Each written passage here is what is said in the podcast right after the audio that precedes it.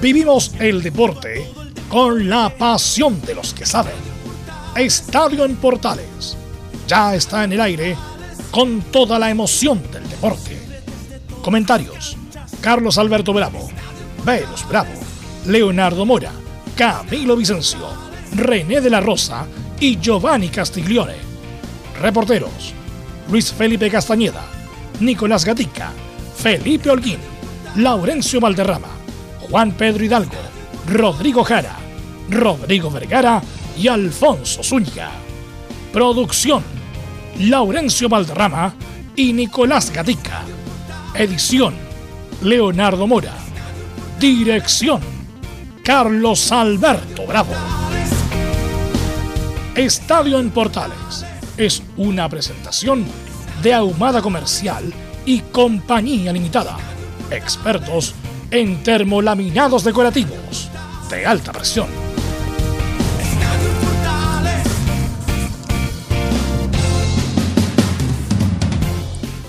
Hola, ¿qué tal? Buenas tardes. ¿Cómo le va Estadio Portales en el aire para este día 21 de julio del 2021? Católica, Palmeira, ¿quién seguirá avanzando la Copa Libertadores? La gana sin convencer a Melipilla. Hay tantas noticias, ganó Garín, esto y mucho más en la presente edición de Estadio Portal. Vamos de inmediato con ronda de saludos. Don Luis Felipe Castañeda, ¿cómo le va? Muy, pero buenas tardes. ¿Cómo se prepara la Católica para un rato más para enfrentar a Palmeira? Muy buenas tardes, Carlos Alberto. Un saludo a toda la gente que nos escucha en Estadio en Portales. Claro, se prepara Católica con el 11 ya confirmado, pero con una baja de último minuto. Edson Puch tuvo una molestia muscular y no estará presente el día de hoy en estos octavos de final de vuelta frente a Palmeiras. El probable 11 y declaraciones de Felipe Gutiérrez hoy en Estadio en Portales. Perfecto, y mucho más porque Católica juega un partido trascendental en el día de hoy. Nicolás Gatica, ¿verdad que se da Martín Rodríguez al fútbol de Turquía? Buenas tardes, ¿cómo le va? Justamente se va a decir, pues como Felipe hablaba de baja de último minuto de Católica, yo iba a decir justamente una posible baja de Martín Rodríguez a Turquía, 200 mil dólares del piso, bueno, vamos a ver qué va a pasar con eso. Sí, podría irse nuevamente el Team Rodríguez. Perfecto. Don Felipe Holguín estuvo anoche en la transmisión desde Rancagua, directo en directo para Estadio Portales, nos va a contar mucho más de lo que pasó anoche en Rancagua. Felipe, Holguín, ¿cómo estás? Buenas tardes. Muy buenas tardes, Carlos Alberto. Gusto en saludarlo a usted nuevamente y a todos los oyentes de Estadio Portales que nos escuchan a lo largo y ancho del país. Claro, con un doblete del Bati Rebey, la Universidad de Chile logró sacar un buen resultado y volvió a estar un poquito más aliviado en lo anímico. Esto y más en Estadio Portales.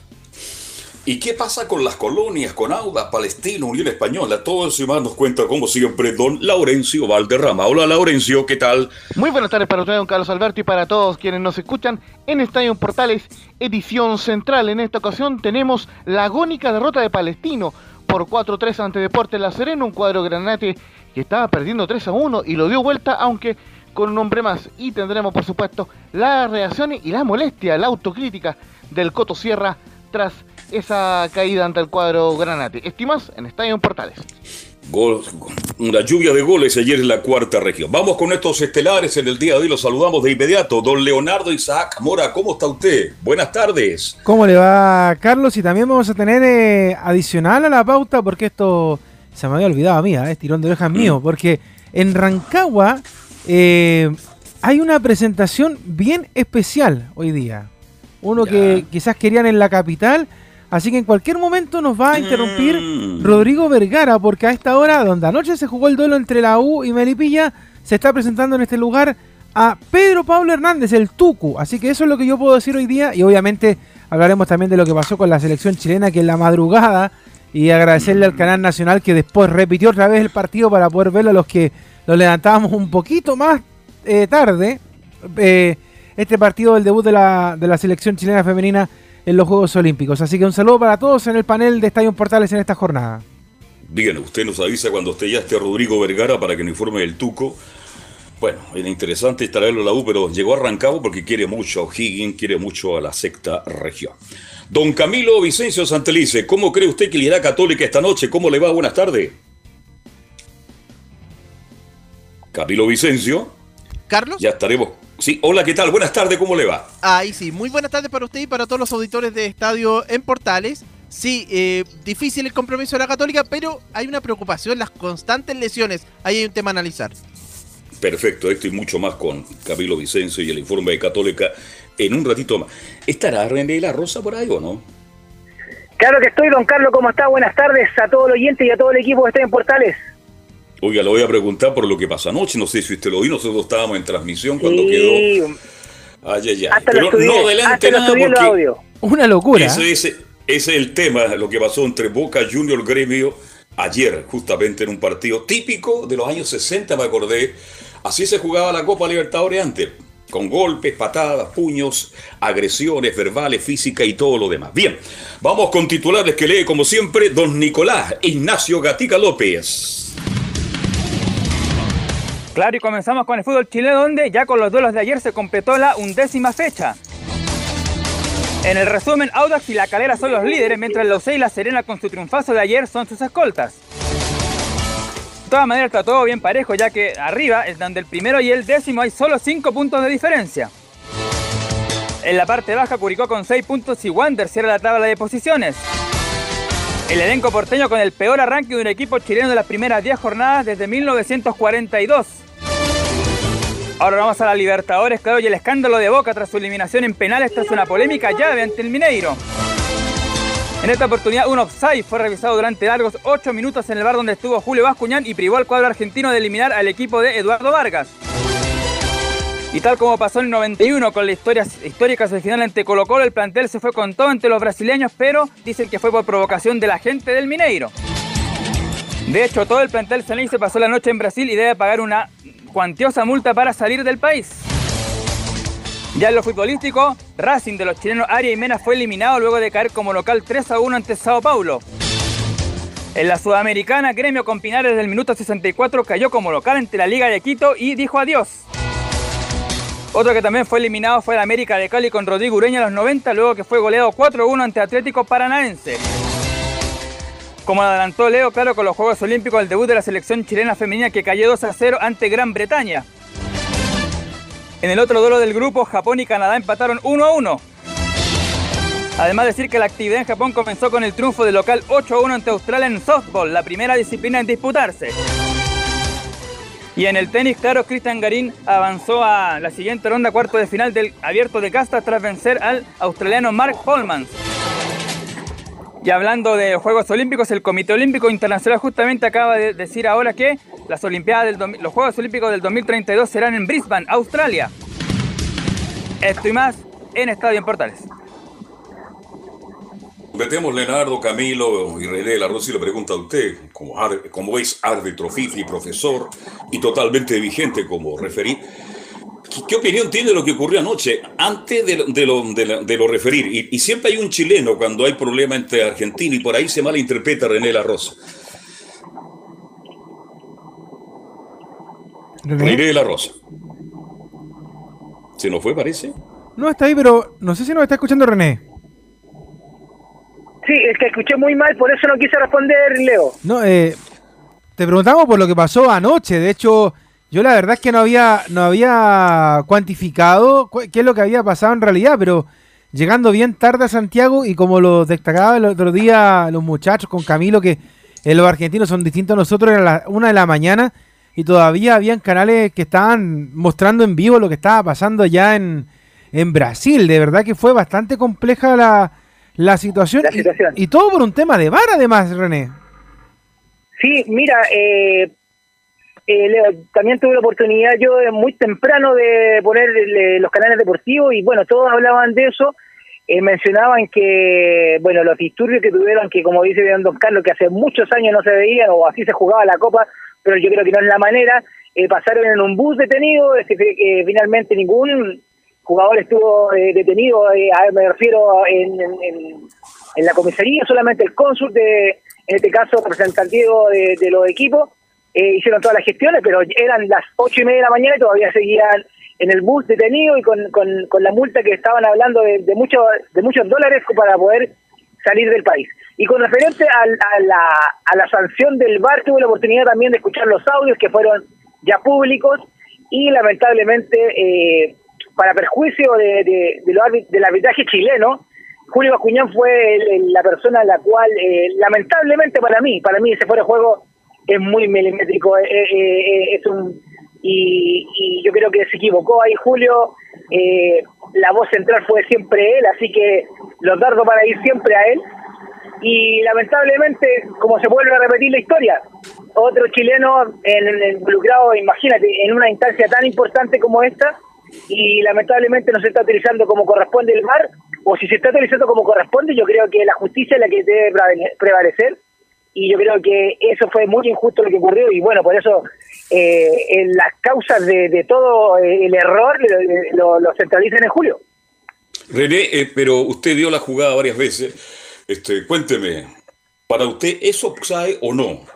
¿Está bien la verdad, Carlos, para mí es tan milimétrico porque estamos hablando de la rodilla del jugador, que pero pero Ya, debe ser muy, sí. muy milimétrico, que va solamente en la parte audiovisual, en tirar esa famosa línea. Si yo la tiro un milímetro más, eh, hasta a lo mejor lo puedo poner habilitado. Si lo tiro un minuto menos, un milímetro menos, estamos hablando de, de parte eh, televisiva. Eh, capaz que le dé- se la dé, le dé la mano, pero es un fuera de juego la cual, el cual es muy milimétrico y antiguamente, antiguamente voy a utilizar una palabra que a lo mejor decir, pero eh, las reglas han cambiado, el fútbol ha cambiado. Ante la duda, mejor abstente, lo que decían antes. Ahora ya no corre eso.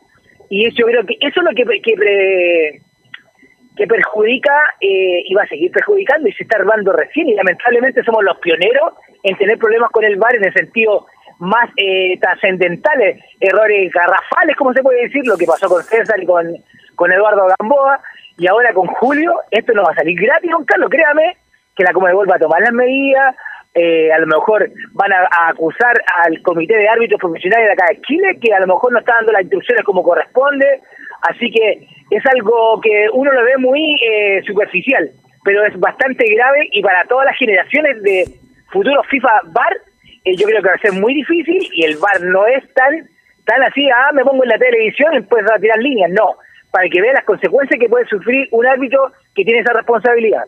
O sea, ahí está, ahí, está, ahí está pasando, Carlos, lo que hablábamos el otro día. O sea, Mm. de, que- de que en realidad no todas las personas, no todos los que participan del, del fútbol, del partido, tienen clara la regla. O sea, eh, estos últimos partidos de la Copa Libertadores han tenido una seguidilla de errores, pero tremendo. O sea, eh, ya tuvimos una confusión en el partido de la Católica. De hecho, mismo Boca eh, reclamaba que el partido de la semana pasada también había estado viciado.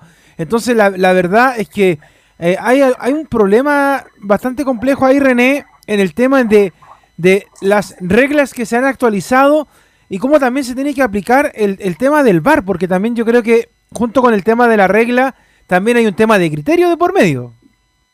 Por supuesto, el criterio yo creo que es más importante, Leo, eh, lo que siempre se ha utilizado en el fútbol, el criterio, el criterio del árbitro. eh, y mira lo que es eh, la tecnología o llegar a ser eh, justo en un partido. Ahora ya ni siquiera los árbitros en campo, que eran los responsables, que son los responsables y siguen siendo los responsables, han pasado a un segundo eh, a un segundo plano. En el sentido, en el partido de Eduardo Gamboa con César Deisler, el asistente sancionó fuera de juego y nadie ha hablado de él. Pero eh, ellos, eh, me, me refiero a, a la responsabilidad, Leo y el equipo. Eh, con lo de ayer, el árbitro siguió la, lo que le dijo el VAR y lamentablemente cayó en una en una tragedia la cual trajo consecuencias. Imagínate todo un equipo, todo un equipo en un país extranjero detenido por incidencia que se pueden haber evitado. Si bien es ver, cierto, se puede salvar Julio, se puede salvar Julio que fue, ah, fue decisión a penales, pero perfectamente Boca Juniors podría haber ganado en cancha. Influye en los resultados y automáticamente perjudica eh, a Boca. Oiga, eh, René, pero en ese diálogo del árbitro central y el VAR, también aquí tiene culpa el árbitro central, porque si él dice, a mí no me parece, usted bien lo dijo, esa es la primera autoridad del campo de juego. ¿Mm? ¿Cuál fue el diálogo Claro, real? ¿Cómo eh, vio ese diálogo usted? Sí, no, sí lo escuché todo, era, eh, pero eh, el- lamentablemente el uruguayo se dejó llevar por lo que dijo Julio y lo llevó en error. Así que eh, por eso es toda, todas las penas del infierno que se le puede decir, y, la- y lo digo con el dolor de mi corazón, para, son para Julio, porque Julio eh, pidió diferentes ángulos, pidió la línea, recordemos que el que tira la línea no es un árbitro, es un técnico Sí. audiovisual el cual pide eh, le hace caso a Julio en este caso porque él es el jefe.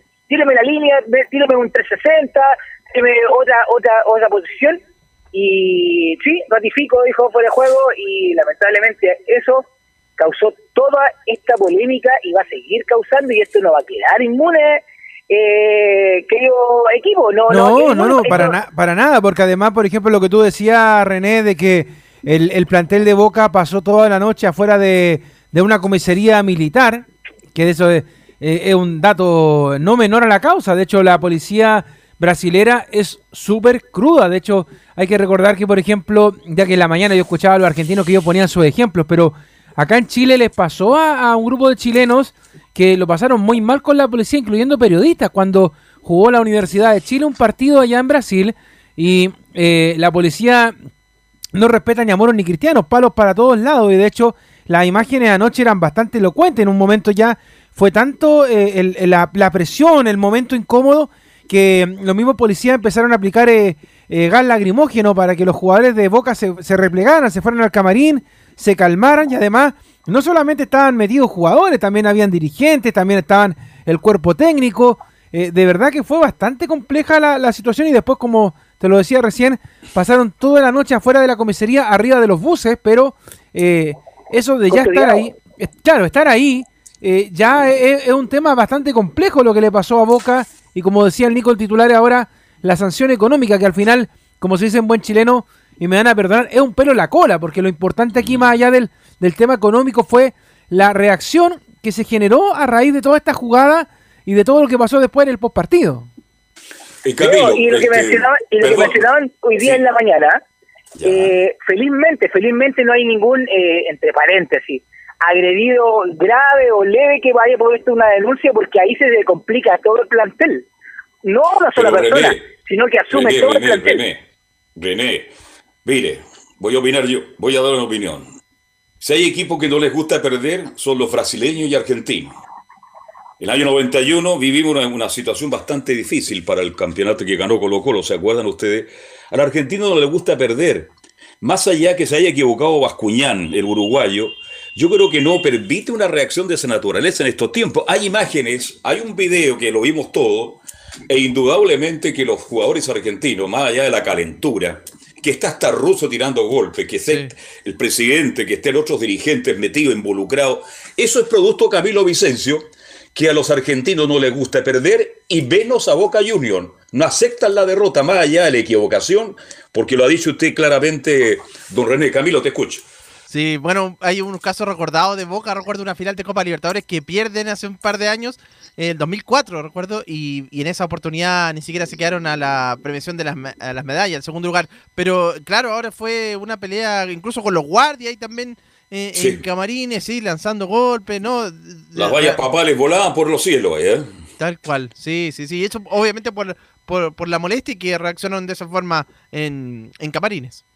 Así que yo creo que los castigos que van a caer para algunos jugadores eh, argentinos, Leonardo y Sabac, van a ser, espero que sean duras, que sea un Claro. ejemplo de la Conmebol. ¿Mm? Lo que sí, lo que sí destacaban en la mañana en, en este medio que yo estaba viendo es que gente de la Conmebol no fue ninguna a la comisaría militar, ninguna.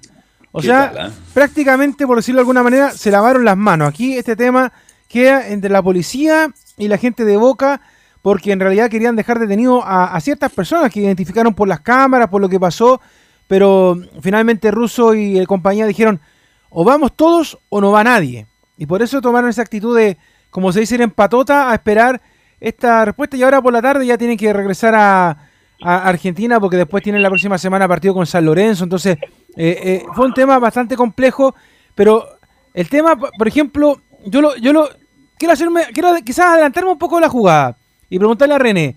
Si por ejemplo hoy día en la tarde, en el partido entre Palmeiras y la Católica, pasara una situación como esta, y si reacciona el equipo, si reaccionara el equipo chileno de esta manera, ¿con, con qué vara lo medimos? Porque, como te decía, hay criterios que, que de repente superan el tema de la regla del arbitraje en general, René. Entonces, como que de repente uno se siente un poco superado en una situación como esta. Aunque la otra vez hablábamos, por ejemplo, de que los árbitros pueden seguir actuando incluso una vez terminado el partido hasta lo que ellos ven.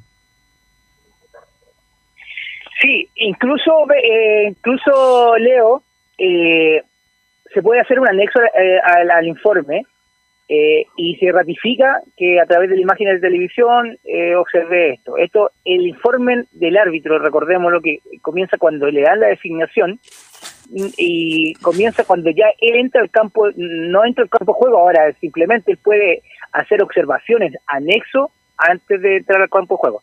Como te vuelvo a repetir, ¿qué es lo que pasaría hoy día? Yo creo que, eh, como bien lo dices tú, y no es que esconder el dedo con, con el dedo, eh, cambiarían mucho los criterios. Yo creo que no serían las mismas sanciones. Eh, si bien es cierto, eh, Boca Juniors, como bien dice Don Carlos, no sabe perder, eh, siempre busca una excusa, eh, pero lamentablemente eh, las reglas son una sola y yo creo que de- debería ser todo parejito, todo parejito en el sentido y como el arbitraje está directamente involucrado, yo también creo, creo que sea un, un ejemplo lo que, y yo lo digo, y vuelvo a repetir, con el dolor, que esperemos que a Julio no le caiga la pena del infierno, porque eso yo creo que va a traer de ahí, y recordemos que ya hace muy poquito hay muchos casos, argentinos, chilenos, vuelvo a repetir, y yo creo que va- algo, algo va a pasar, y yo creo que algo serio, no va a ser algo superficial, porque lo que está ocurriendo hoy en Brasil, en, en las copas, eh, no es algo así que, ah, no, pasó y no va a pasar nunca más, mentira. Eh, yo creo que tiene que ser algo que dé un ejemplo y para que todos aprendamos, incluso los que comentamos, los que los periodistas, los árbitros y los jugadores, así que y la autoridad, los dirigentes, ayer yo vi un dirigente, un dirigente agrediendo, no, no, no corresponde, de verdad que no corresponde, era un partido de barrio. René, este, el árbitro, ya, porque Alvin me imagino estaba tan asustado como algunos policías y algunos jugadores.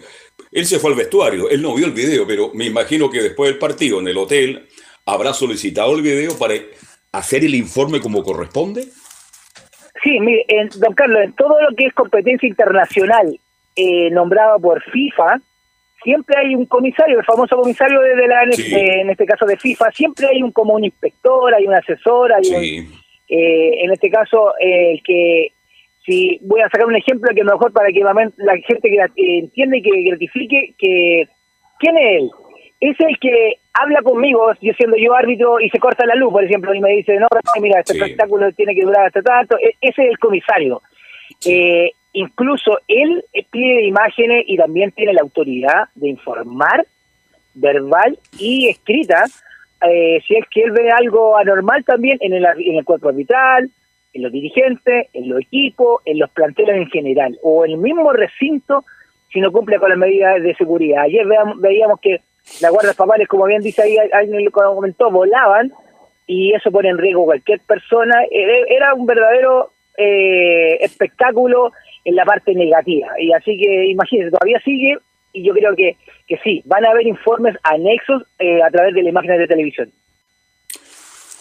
Bien, un tema lamentable. Este a mí no me sorprende lo que ocurrió anoche, Leo, porque Boca Juniors, los equipos argentinos, bueno, se manejan. Eh, ah, ¿Usted sabe lo que significa para Boca quedar fuera de la Copa Libertadores? No, claro. Económicamente es un fracaso rotundo, deportivamente me imagino que todavía están hablando en todo el país porque Boca quedó eliminado y qué irá a pasar con Russo. Ahora, nosotros estábamos en la transmisión, Leonardo, así que yo no vi, yo vi imagen al final, yo no vi el partido. Futbolísticamente usted, Camilo, ¿vio ese partido? ¿Tuvo la suerte de verlo? ¿Fue superior gremio o fue un partido muy parejo? No, yo eh, o sea, no, tuve, no tuve la oportunidad de verlo completo, solo vi las polémicas, eh, particularmente la, jugada puntual esta de, mm, del offside, pero ya venía con un empate a cero del, en el duelo de ida, entonces de, Boca con Atlético. Entonces ya venía con polémica y todo eso exacerbó ahora el compromiso.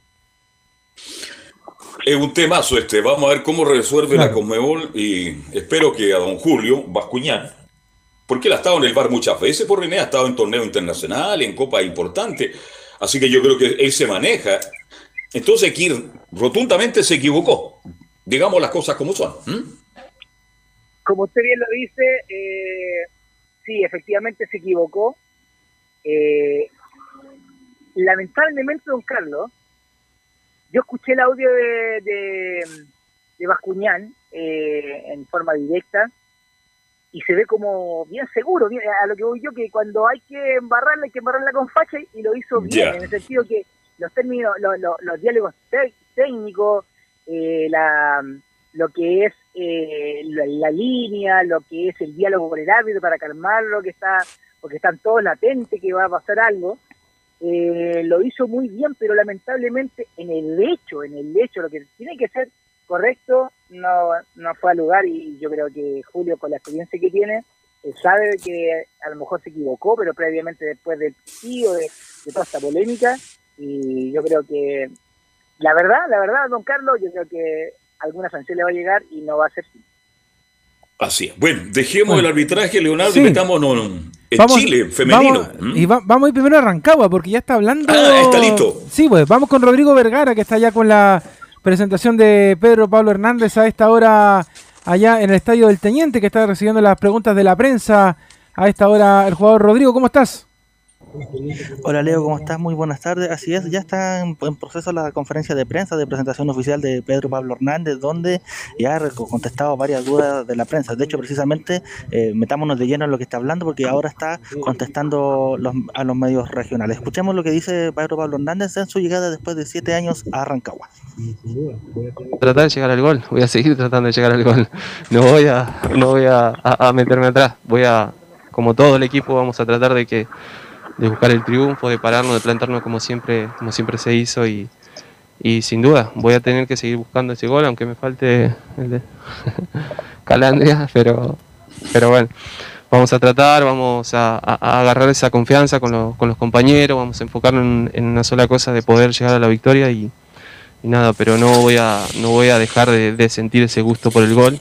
Si lo hace otro también voy a ser feliz, pero mientras ganemos yo voy a estar muy contento. Así que eh, no importa la posición, sino en lo que nosotros obtengamos como equipo. Muy bien, continuamos por acá con Daniel Bamondes. Adelante, Daniel. Pedro Pablo, bueno, bienvenido, todos te han dicho lo mismo, pero preguntarte básicamente si esta vuelta también tiene que ver con una motivación para poder llegar a la selección, volver a vestir la roja de todos. Gracias. ¿Qué tal? Eh, no lo descarto, no lo descarto. Sé que mi trabajo, lo que pase acá dentro del campo, va a ser importante. Eh, no, no, no fue mi primera opción pensar que eh, Ojime va a llevar a la selección, no. Eh, sé que una cosa te lleva a la otra. Lo que yo puedo hacer acá dentro del campo de juego va a ser importante para, la selección y sin duda, si eso, si eso llega, será bienvenido. Lo seguiré haciendo de la misma manera que lo hice. Y, nada, pondré para que mi equipo pueda ser victorioso y bueno, si me toca la posibilidad de volver a la selección, lo haré con, con mucho orgullo. Muy bien, continuamos con Nicolás Cortés de Radio Rancagua por acá. Tú me dices que Pablo Calandra quiere volver del retiro para volver a jugar contigo. No, no. Ah, eh, Pedro Pablo, hace un par de semanas atrás entrevistábamos en Radio Rancagua a Ramón Fernández, el capitán de O'Higgins, en donde hablábamos este tema de la numeración, de que no iba a haber problema eh, y que más que, el tema de la camiseta, eh, Tucu, eh, había una emoción de parte de Ramón Fernández y quizás un pacto de, de promesa entre ustedes de algún día jugar juntos, no sé si la promesa es era acá en O'Higgins, pero jugar juntos algún día al fútbol. Gracias. No, de, la primero la numeración no, lo hemos hablado, pero pero sí el deseo de poder encontrarme con, Ramón acá en O'Higgins ha sido ha sido muy lindo. Es un es un gran un gran jugador, una gran persona. Eh, es mi capitán y lo voy a respetar de tal manera como se lo merece. Y sin duda me tocó el destino, nos marcó acá, en un lugar tan importante para los dos. Así que estamos muy, estamos muy contentos, estoy muy contento de volver a, juntarme con él. Antes lo hacíamos eh, más, más amistad, ahora dentro del campo va a ser diferente, pero, pero sin duda son esos jugadores que uno desea tenerlo. Y, nada, ojalá que podamos lo encuentre de la mejor forma los dos para, para que de esa forma podamos ayudar al equipo para, para llegar a lo que queremos. Continuamos con Gabriel Aros de Radio Bienvenida. Pedro Pablo, eh, estamos prácticamente a un mes y algo de, que comienza la segunda rueda, es donde ahí tú puedes eh, ya ponerte definitivamente la, la celeste. Eh, ¿Crees que estás con el tiempo para la puesta a punto física y futbolísticamente para, para el arranque del torneo? Sí, ha sido importante poder llegar, poder hacer los 10 días de, de cuarentena. Eso me encuentra a mí con, una, con un tiempo moderado para poder encontrar y, ponerme a punto para, para lo que va a ser el, eh, el inicio de, la segunda vuelta, para donde yo voy a poder ser parte del, del plantel. Eh, pero sí, este tiempo creo que es moderado y ha sido ideal para que yo pueda ponerme a punto no solo físicamente, sino futbolísticamente, para que cuando sea mi regreso sea de la mejor manera, así que estamos trabajando para que eso pase.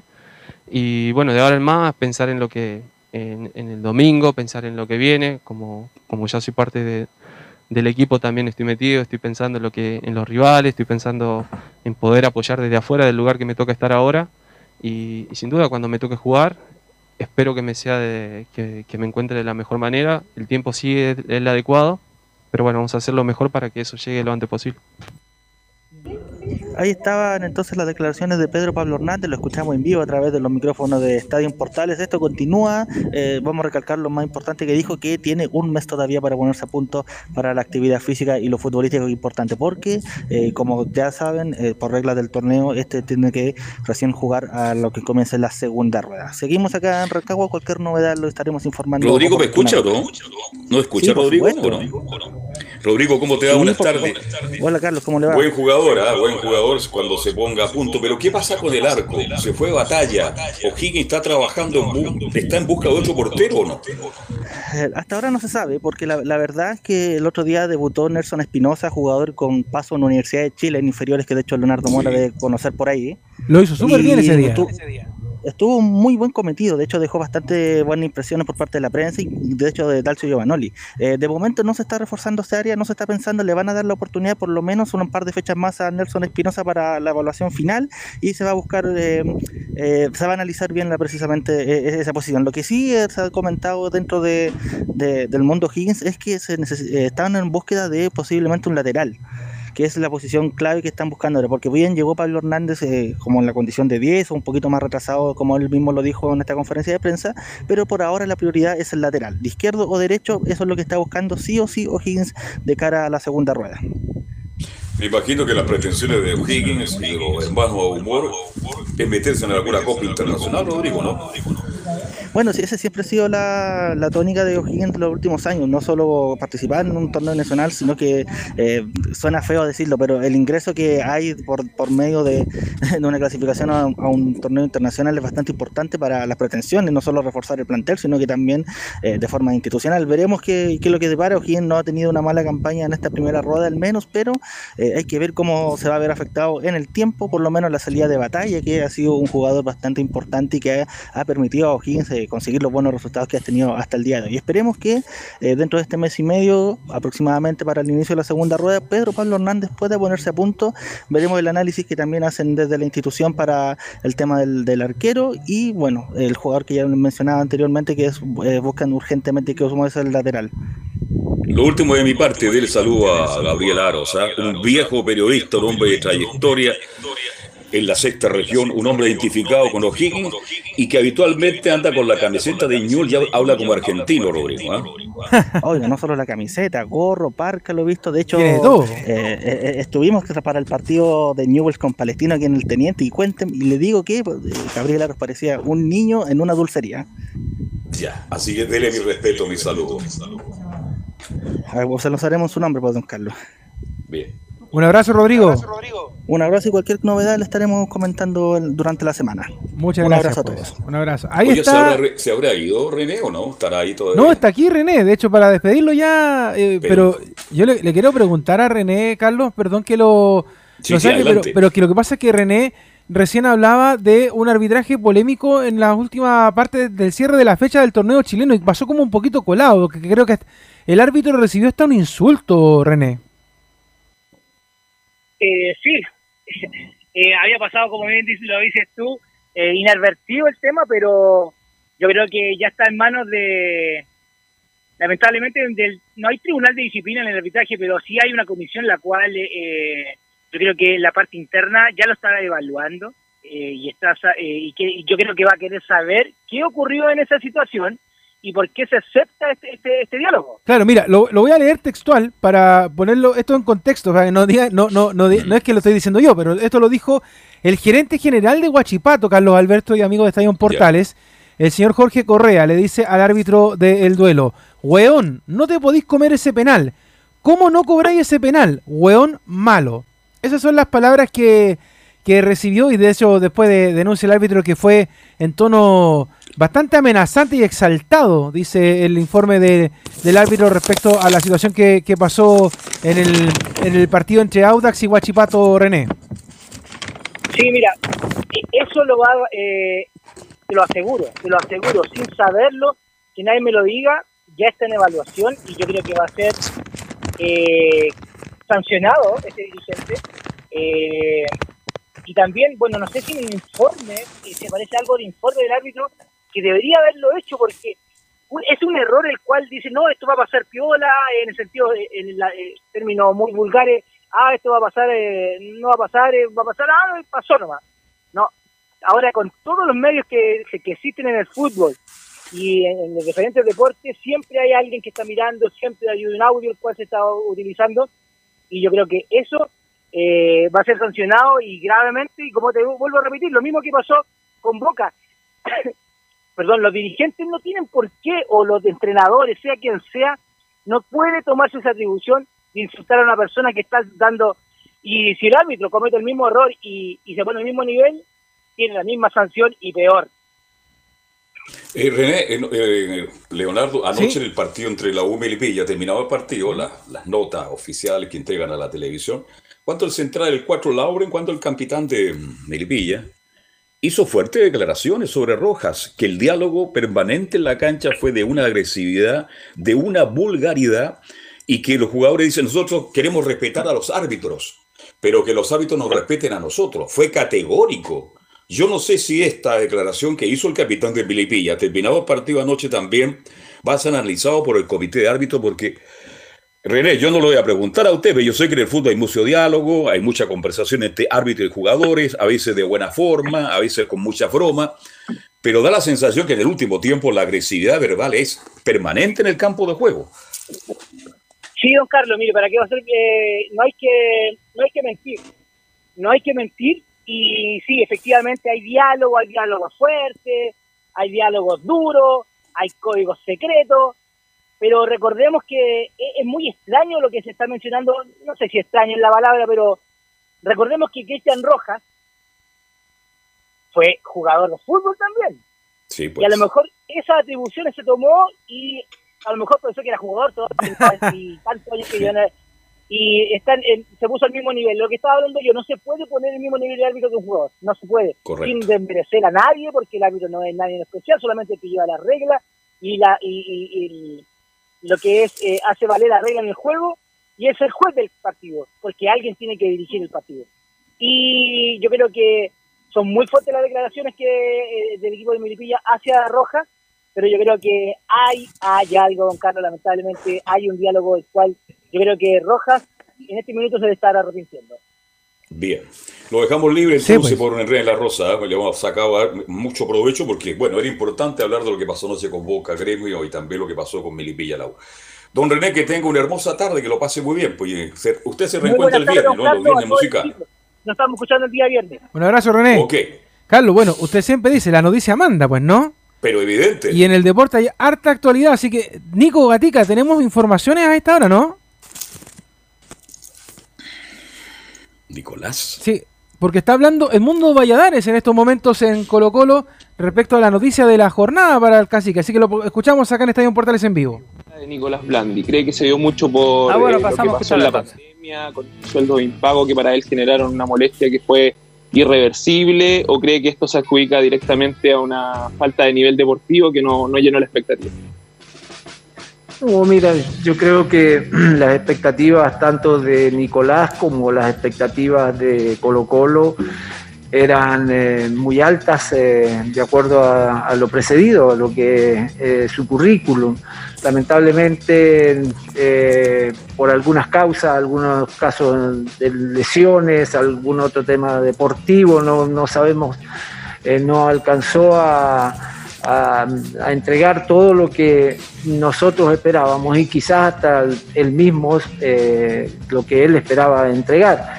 Y producto de eso, bueno, es que hemos llegado, digamos, a de lesiones, algún otro tema deportivo, no, no sabemos, eh, no alcanzó a, a- entregar todo lo que nosotros esperábamos y quizás hasta él mismo eh, lo que él esperaba entregar.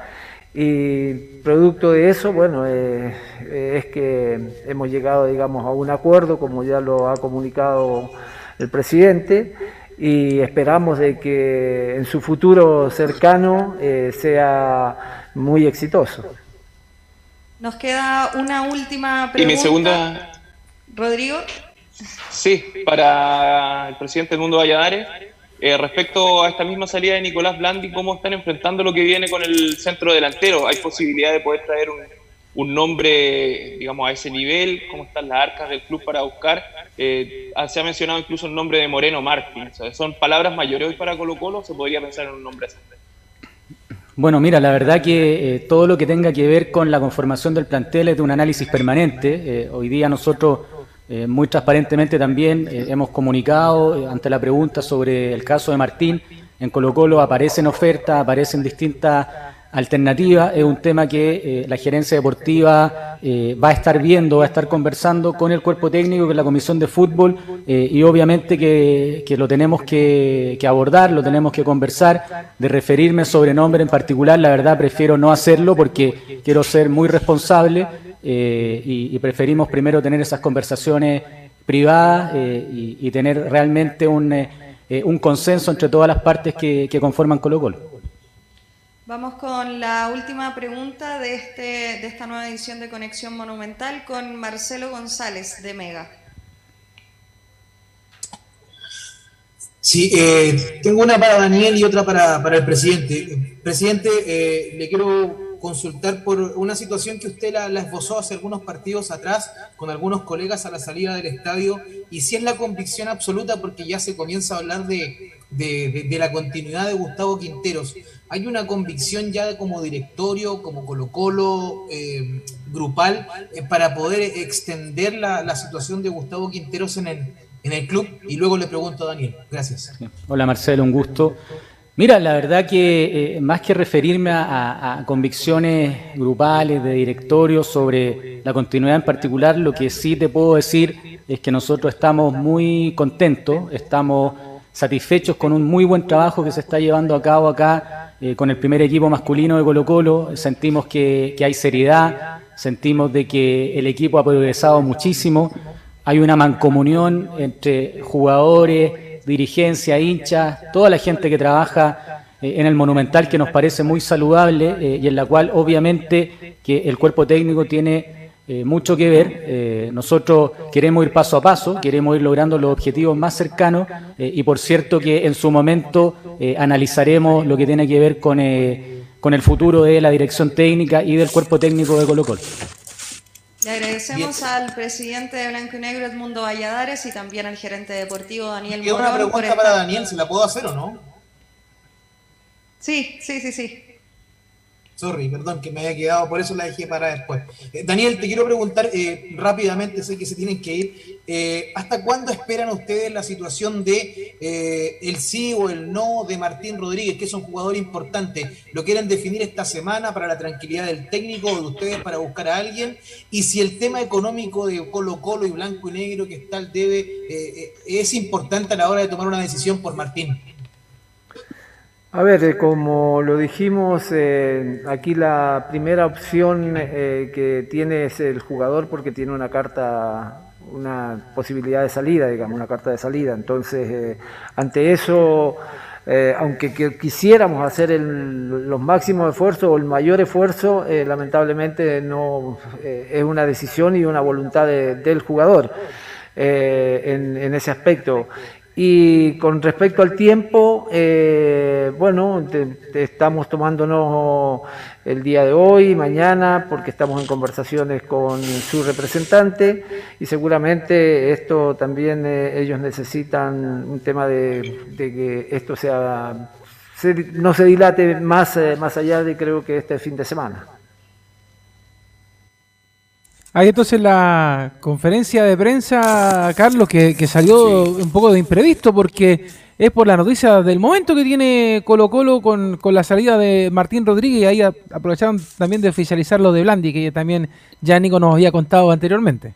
Así, este, lo- luego la analizar lo de Blandi porque le costó una barbaridad de plata a Colo Colo. Yo no sé.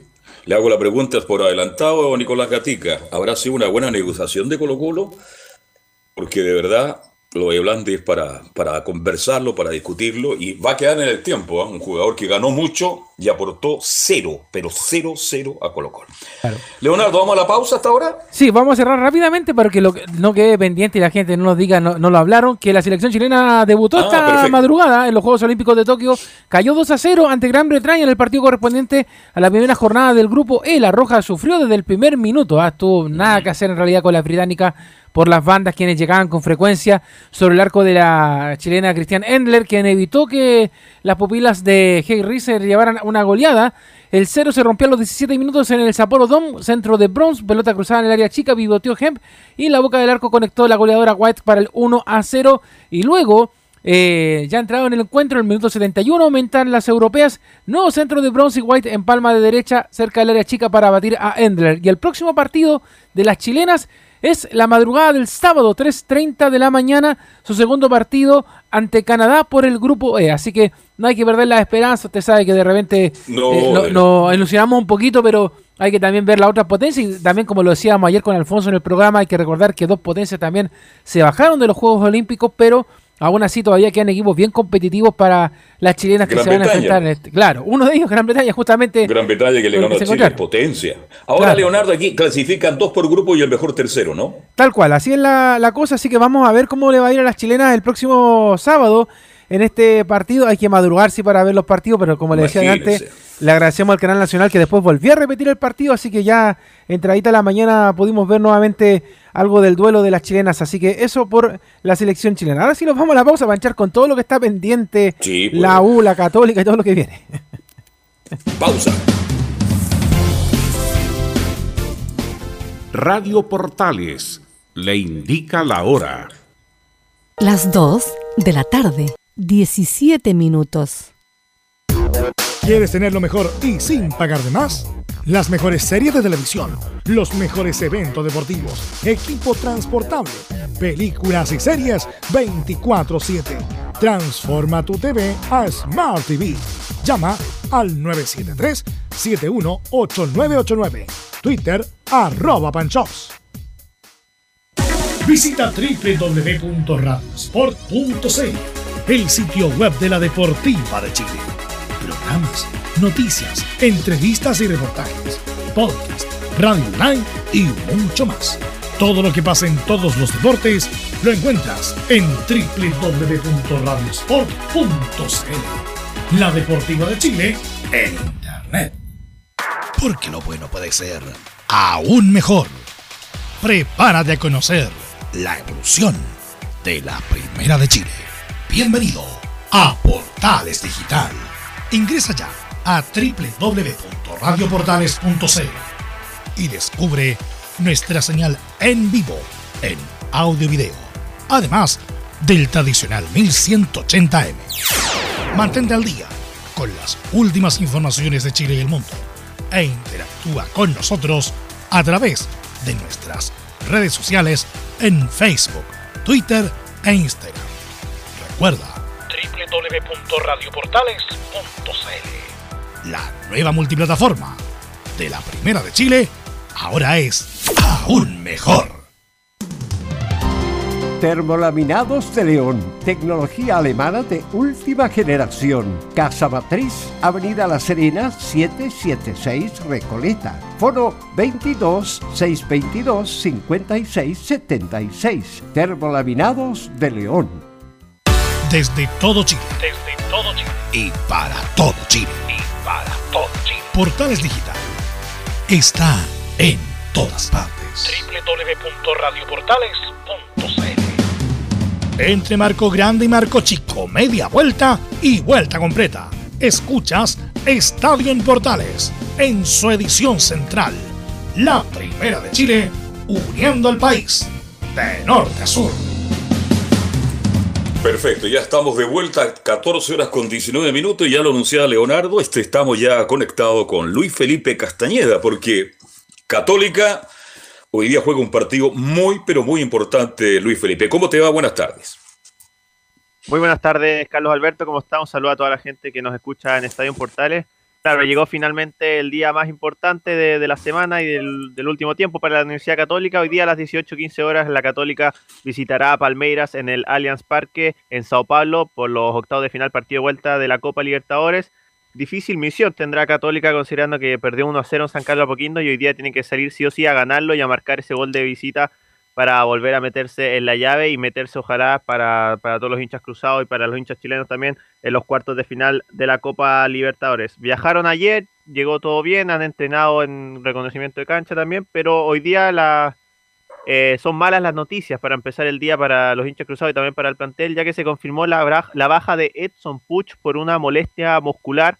Ya teníamos las bajas de Gonzalo Tapia por el partido frente a Colo Colo, lo de Luciano Huet que tiene una fractura y será operado, pero la gran baja que tendrá Católica, que nuevamente está este tema de las molestias musculares y que se empieza a criticar quizás también al trabajo del cuerpo técnico en el tema físico, la noticia previa a este partido es que Edson Puch no estará de la partida en este duelo entre Católica y Palmeiras. Mala noticia, mala noticia porque es bueno decirlo antes, Católica hizo un correcto partido ante Palmeiras Santiago y jugó relativamente bien a rato y no lo mereció perder. Entonces, si Católica repitiera hoy día lo que hizo en Santiago Leonardo Camilo, indudablemente que podríamos tener la esperanza de que Católica puede sacar un resultado. Ahora lo de Puch ya me está preocupando, ¿eh? porque ya en el, en el, último tiempo, lesiones, problemas, no ha tenido regularidad. Y resulta que Católica sin eh, Puch pierde mucho, así que es una muy mala noticia. Ahora, ¿quién lo va a reemplazar? No sé, ¿cuál es la opinión de ustedes, Leonardo y Camilo? Sí, para mí Carlos Puch, claro, cuando entra puede que no, no, parezca de inmediato, pero cuando está tiene algún pase, ahora, ahora centralizándose más y por ejemplo en el partido de ida a Valencia le dio una oportunidad clara, lo habilitó, eh, pierde bastante la Católica por ahí o también en el en el uno contra uno de los jugadores ahí en ese en ese desequilibrio que tiene, eh, que ahora no lo ha explotado tanto en los últimos partidos, pero, pero igual, siempre una, una, una, alternativa bien importante y lamentablemente ha pasado, como usted dice, más tiempo lesionado durante este año, ya por lo menos, y se pierde varias semanas, si venía ya de una, de una lesión en las últimas fechas, y eso también le ha impedido ir a la selección en las últimas convocatorias, ya del, en el último tiempo. Así claro, fue la elección, el, el... Sí. Mi duda es inmediatamente quién va a ser el cambio. ¿Valencia Esa es la por ahí o no, eh, Luis Felipe? Sí, de hecho, hasta ayer, antes de esta lesión, la, una de las principales dudas para el 11 que manejaba Poyet era quiénes iban a jugar arriba. Eh, San Pedri era el 9 que sí o sí iba a jugar y habían dos puestos que se peleaban entre Valencia, entre Puch y entre Fuensalía. Bueno, la lesión de Puch finalmente dejan que lo más probable, y ya les voy a dar el 11 de, eh, concreto, pero arriba debería ir Valencia por izquierda y el Chapa Fuensalía por la derecha, dejando a San Pedri al medio. Así que Valencia sería el reemplazante de Edson Puch. Fue increíble, la Católica no tiene especialista, un puntero por fuera, Liscano, de hace tiempo que juega jugar bien en la Católica, no lo tiene en este instante tampoco. Entonces recurre a, a Fuensalía, que jugando bien en esa posición no es lo mejor que sabe hacer, pues así lo sabemos todos. Y Valencia, que es un jugador interesante por el medio, va a ir por izquierda, entonces se debilita bastante Católica para este partido de esa forma, mi estimado Camilo Marcelo. Es que el problema es que tiene ahí para poner un para poner por la punta izquierda y es Clemente Montes, que es un puntero directamente, más que Valencia, pero no sé por qué ha tenido tan ha tenido pocas oportunidades, pero cuando ingresa lo hace bien. No es cargarle toda la mochila ahora, pero habría que probarlo por lo menos. Habría que probarlo, así que Duro partido ante Palmeira, pero yo reitero, si Católica repite lo que hizo acá en Santiago, más allá del penal, bastante discutible también, este indudablemente que puede, puede Católica dar una, una linda sorpresa y sería muy hermoso para Católica y para fútbol chileno. Pero sin Puch y sin otros jugadores se, se complica un poco, mi estimado Luis Felipe Castañeda. Así es, porque se suma la baja de, de Gonzalo Tapia, también de Luciano Huet. Gastón Lescano viajó con el equipo y alcanzó a hacer fútbol acá en, en, Chile antes de irse, así que puede ser opción, obviamente no de titular, pero entrar unos minutos en el segundo tiempo. Eh, para este partido escuchemos las declaraciones de uno que también es muy probable que juegue y que también había disputado, había sido titular en el partido día, que es Felipe Gutiérrez. Escuchemos la primera declaración del número 13 de la Católica que se refiere a que la posición de balón, como fue en el partido de ida, será clave para dominar el partido. Eh, bueno, claramente creemos que la, concentración, la alta intensidad y la posesión de balón fueron, fueron los pilares fundamentales para el manejo del primer partido y bueno, esperamos eh, enfrentar este segundo partido de la misma forma, creemos que es la forma para poder conseguir el objetivo, así que vamos a ir de la misma manera. Ahí la primera declaración respecto a hacer algo parecido a lo que se hizo en el partido de ida, muchachos, que como lo, lo comentaban ustedes también, eh, fue un buen partido el que hizo Católica y lo terminó perdiendo 1-0 por ese penal en contra. Escuchemos la segunda de Felipe Gutiérrez, que también habla de que más que enfocarse en lo que hará el rival, se enfoca en lo colectivo y en lo que hará el equipo de la Católica.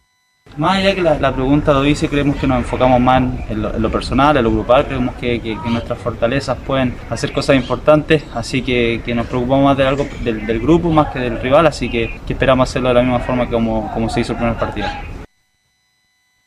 Hay que preocuparse más de lo, algo que decía también el Chapo González cuando lo escuchábamos ayer, que más que enfocarse en, contrarrestar al rival era pensar en qué iba a hacer Católica, si iba a salir a buscarlo, si iba a jugar a la contra, veremos también lo, lo que plantea Gustavo Poyet, pero escuchamos la, última declaración de Felipe Gutiérrez que habla precisamente de que la, la llave sigue abierta, es un 1-0 que tienen que ir a buscar a visi- de visita, pero todavía está la llave abierta para los cruzados. Obviamente, la verdad que, sabemos que es un, rival difícil, un rival duro, pero con las sensaciones que, nos manejamos en relación al primer partido, obviamente la, la llave está abierta, vamos a ir con la misma expectativa desde el primer, desde el- primer partido, así que esperemos que, se nos pueda dar algo importante. Ahora, ¿cuál- ¿cómo clasifica Católica? ¿Ganando 1-0 de penales? ¿Ganando 2-0 pasa directamente? Así es, el 1-0 los llevaría a lanzamientos penales de forma directa y si hace más de un gol de visita y gana por 1-0, el 2-1 lo, lo empezaría a clasificar porque Palmeiras hizo un solo gol de visita, tiene que ganar sí o sí Católica. Claro, va a ir a, por lo menos a penales ganando, no sé. No sé, le pregunto a Leo y a Camilo, eh, yo escuché por ahí que esto del gol de visita como que se quiere terminar, ¿ah? Definitivamente, ¿no? Sí, pues acá en Sudamérica la Conmebol estaba estudiando esa, esa opción, pero todavía no está, no está rigiendo. Pero por lo menos ahora lo que tiene Católica, eh, bueno, sabemos que siempre es complicado, sobre todo de visita, pero tampoco es tan eh, imposible, porque con el 1-0, claro, van a lanzamientos penales. Pa- Palmeiras es un gran equipo, el actual campeón de la Libertadores, pero por lo que demostró acá en Santiago de Chile, indudablemente que es un equipo que Católica le puede hacer daño y, le- y lo puede sorprender. Así que yo vi el partido Católica después de varios días que lo, lo repitieron y, este, y ahí Católica es un partido correcto. Ahora, vamos a ver cómo está la situación ahora de visita de Católica, pero por lo general Católica a a veces ha respondido como visita, ha hecho buenos partidos. ¿Y por qué no tener fe para esta tarde, que será transmisión de Estadio Portal a partir de las 18.15 cuando Católica enfrente a Palmeira, el actual campeón de la Libertadores? Don Luis Felipe Así- Castañeda.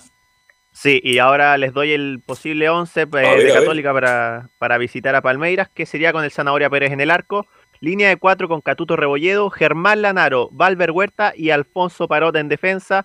En el mediocampo el volante central será Ignacio Saavedra, interior por derecha, aquí está la duda, Felipe Gutiérrez o Marcelino Núñez. Yo me inclino por Gutiérrez, que debería jugar Felipe Gutiérrez. Lo acompaña el otro zurdo, Juan Leiva. Y arriba estarían el Chapa Fuensalida por la derecha, Diego Valencia por la izquierda y Fernando Sampedri como centro delantero del 11 de Católica para visitar a Palmeiras el día de hoy. Camilo es lo mejor que tiene Católica en este minuto, ¿no? Camilo, se nos fue Camilo. Aparece Felipe Gutiérrez entonces como titularísimo y vamos a ver cómo le va Católica esta tarde en un partido que será transmisión, mi estimado Luis Felipe Castañeda, a partir de, de qué hora comienza la transmisión de Estadio Portales. Sí, a las 18 horas comienza la transmisión, relata Cristian Frey, comentan Camilo Vicencio, Ricardo Jamasmie, la locución de Oscar Calderón y en la conducción también estará eh, Leo Mora y obviamente aquí quien les habla con toda la información de los vestuarios tanto de Palmeiras como la Católica. Así que usted ratifica, usted se la juega por Gutiérrez como titularísimo, ¿no? Más que Núñez. Claro, eh, Núñez, recordemos, estuvo suspendido en el partido de día, pero claro, Gutiérrez también fue uno de los más destacados precisamente en ese partido, así que yo me inclinaría por Felipe Gutiérrez. Igual que en el Algo- clásico. Sí. Sí, también viene jugando bien Felipe Gutiérrez. Creo que es la alternativa correcta. Marcelino Núñez también es un bu- buen jugador, pero Felipe Gutiérrez tiene, bueno, la experiencia también a ir en, en torneos internacionales. Y en cuanto a Monte, yo creo que puede tener idea o alguna opción si es que Valencia no anda, no se siente cómodo por la izquierda, podría ser Monte una alternativa, un jugador rápido, encarador. Vamos a ver cómo le va a esta Católica en un duro partido que enfrenta a Palmeira. Bien, algo más de Católica, mi estimado Luis Felipe Castañeda. Sí, eh, lo último, último triunfo de Católica en, en Brasil fue el año 2011 por Copa Libertadores, partido de ida de los octavos de final. Se recordará Camilo un triunfo 2 a 1 frente a Gremio de Porto Alegre con doblete de Lucas Prato. Esa fue la última vez que Católica ganó en Brasil. Claro. Oye, a propósito de Lucas Prato, rescindió contrato con River Plate, ¿eh? Sí, pues hay mucho que, que, que especulaba contrario a la Católica, pero es difícil que venga ahora. Quiere bueno, ahí va, hay, tiene que ver si continúa el fútbol argentino, probablemente. Qué tremendo pedazo de jugador. ¿eh? En River no le fue tan bien como por la calidad, por la fuerza, por la potencia que tiene Prato. Pero si yo tuviera los recursos y fuera presidente de algún club de los que. Bueno, yo me lo traigo, porque Prato te asegura potencia. Te... Oye, es un jugador muy interesante, asegura gol. Y a veces cuando uno marca, por Dios, cómo muele a los defensas, ¿no? Porque los dos centrales van contra él y siempre gana, porque tiene una potencia increíble. Así que Prato, hoy día jugador libre, entre comillas, ya no está en River. Y yo también pensaba, no, chévere que sé. Luego se lo voy a preguntar a Felipe Holguín, ¿el ruso seguirá en Boca Juniors? Es una pregunta nomás, una pregunta porque se habla mucho de Fossati en la U y se habla también de Costa. Bien, Felipe, un abrazo entonces y estaremos muy atentos a la transmisión de esta tarde para Católica con Palmeira. Un abrazo, muchachos. Buenas tardes. Y, y seguimos avanzando. ¿Quién viene ahora? Vamos a la U inmediatamente, pues con el partido de de, inmediato anoche. a la U. Sí. Vamos con don Felipe Holguín.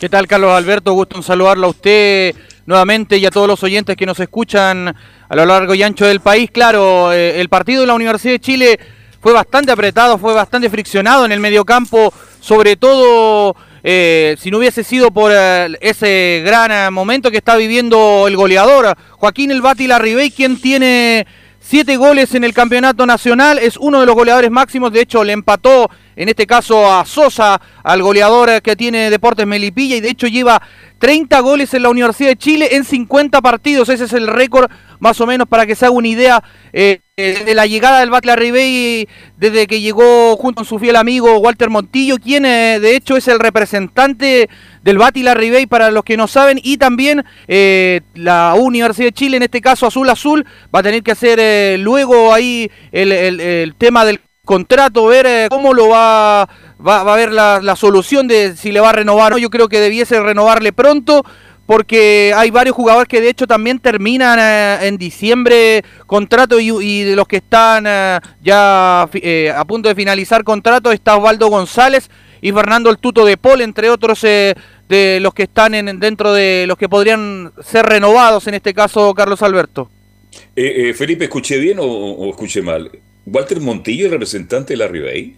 Sí, así es. Mire, ah, ya se dedica a, ser representante. Mire, podría estar jugando en la U y ya es representante. Bien por, por la Ribey, que tiene a su amigo de representante. Ahora, se le viene duro Leonardo a la U porque más allá que empecemos a hablar luego de lo que pasó anoche, Osvaldo González da la sensación, no sé si leí por ahí, que como que está ya prácticamente entregado. Él sabe que quedan sus últimos momentos en la Universidad de Chile y lo de Paul, que tiene que definirse de aquí.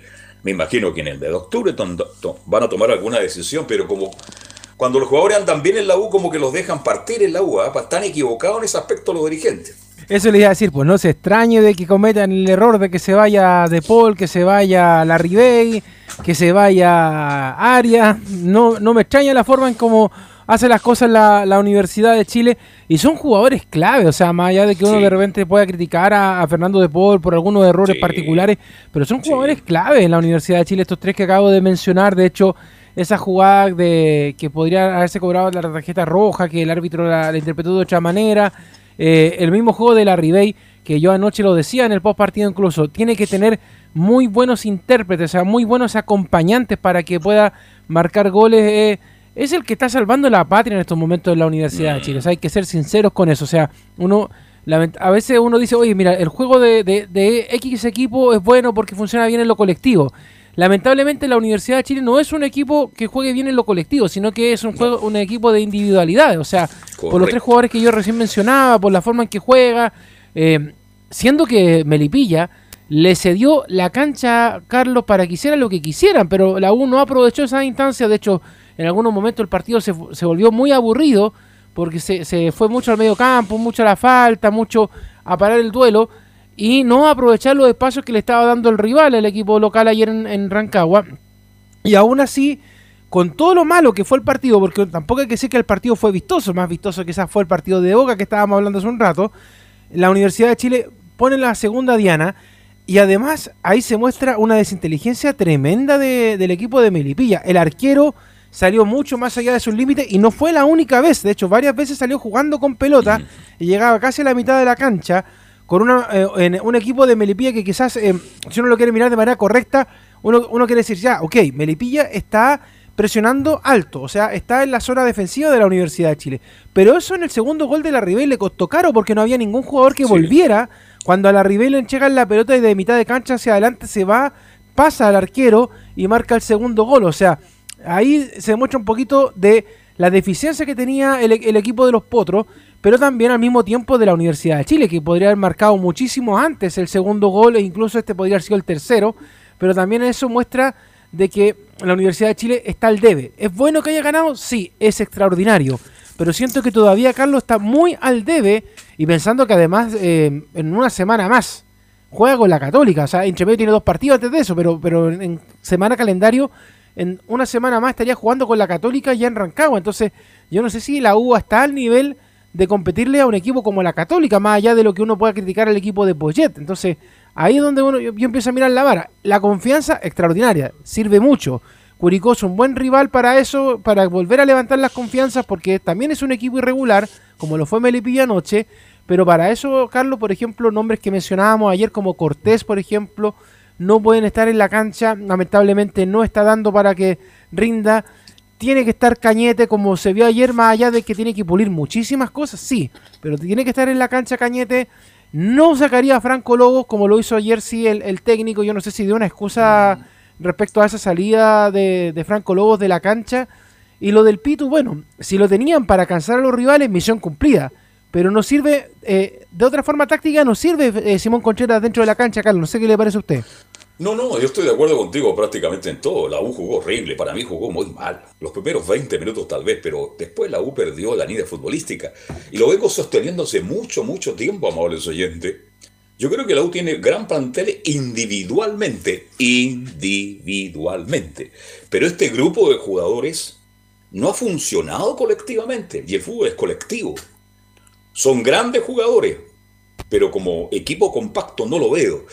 Ahora, este, Melipilla tuvo dos ocasiones claras, clarísimas, que azotaron el travesaño y ahí la U tuvo suerte y tuvo la virtud que se defendió al estilo de la U, porque ahora la U se defiende hasta con Milipilla, con todo respeto a la gente de Milipilla, por favor, no malinterprete. Y de contra vino ese gol de la Ribey que le dio el descanso a la U de Chile.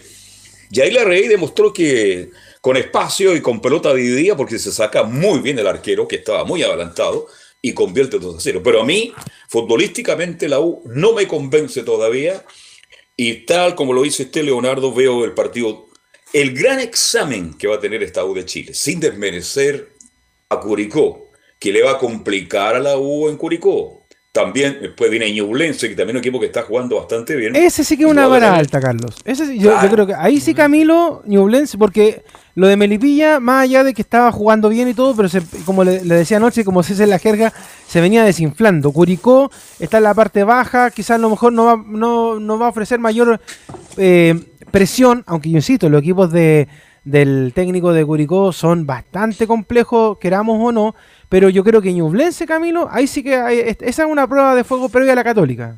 Y que tiene un buen equipo, está en la parte alta Ñublense, de hecho está con 17 puntos eh, arriba sí. de la Universidad de Chile justamente. No, buena campaña, esa va a ser las, do, las dos pruebas de fuego contra mm, la Católica y contra Ñublense primero. Así, van a enfrentar al equipo de, de técnico García, ¿no? De, de Ñublense. Jaime Bien. García. Jaime García. Jaime García, Jaimito, de San Antonio. Usted sabe que tiene un apodo muy simpático, pero yo tengo mucho respeto y no lo voy a decir. Debe ser amigo de Zapac, ¿eh? ¿Ah? Debe ser amigo de Zapac, le digo yo, como es de San Antonio. De, es muy probable, pero usted sabe que Carlito es UDI y además es de la Católica. ¿no? Claro. Y ahí está el Nico Guerra en, en Sí, pues, Nico Guerra, sí. Matías Pinto, ex Universidad de Chile, Bernardo Cerezo, también ex U de Chile, que, sí. que están ahí, que se van a querer mostrar justamente ante el equipo que los desechó. Así es. Bien, volvemos con Felipe Holguín para que nos cuente más de lo que ocurrió después del partido anoche entre Milipilla y la U desde Rancagua, que fue transmisión en directo ¿eh? de Radio Portales, porque ahí estaba Leonardo, estaba usted, Felipe. ¿Quién más estaba allá anoche? Andábamos con el técnico, con Miguelito y con, eh, y con Gabriel Balfontín también, que también tiró varios cables por el estadio, así que para que tuviéramos un sonido extraordinario. Sí. Lo felicitamos. Fel Felipe Holguín. Sí, ah, de hecho, ya para adentrarnos en lo que conlleva a lo que fue este partido de la Universidad de Chile con victoria y ya con una sonrisa para todo el pueblo azul, eh, escuchemos las primeras declaraciones del huevo Esteban Valencia donde dice, pudimos abrir el marcador tempranamente. Creo que fue un, un partido intenso, muy disputado por los dos equipos.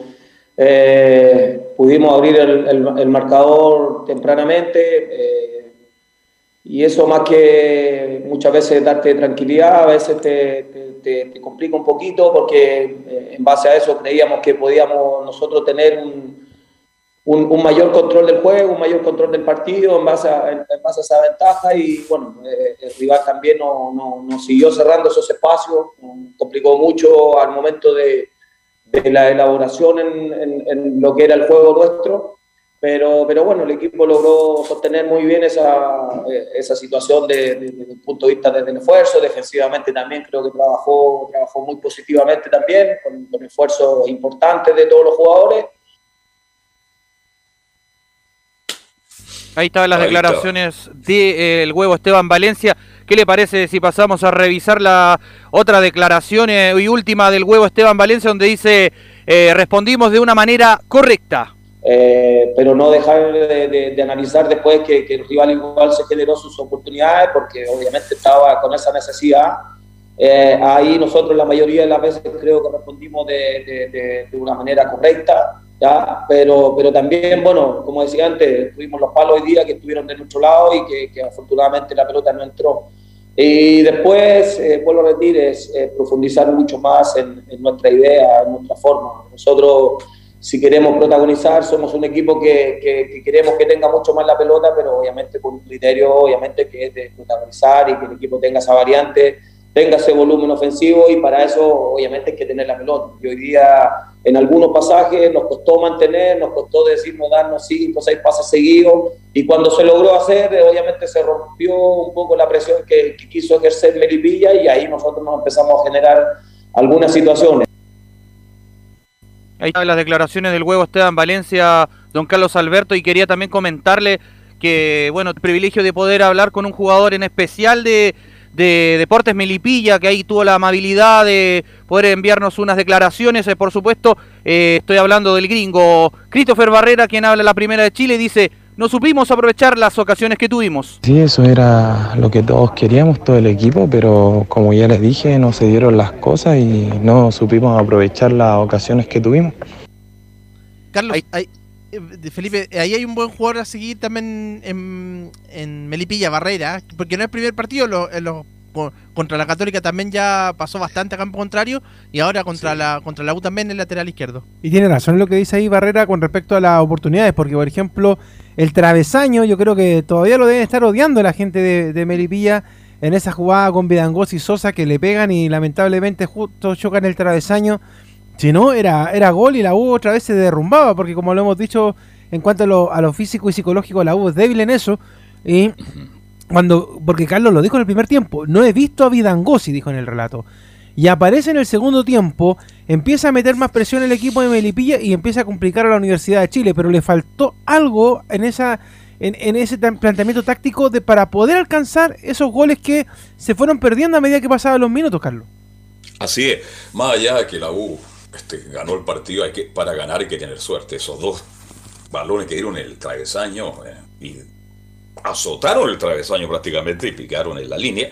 Bueno, en la U hay que tener suerte y la U lo tuvo anoche y al final la arregló todo, pero indudablemente. Ahora este niño, eh, el lateral derecho del gringo, ¿cómo se llama el apellido? Eh, Barahona, ¿no?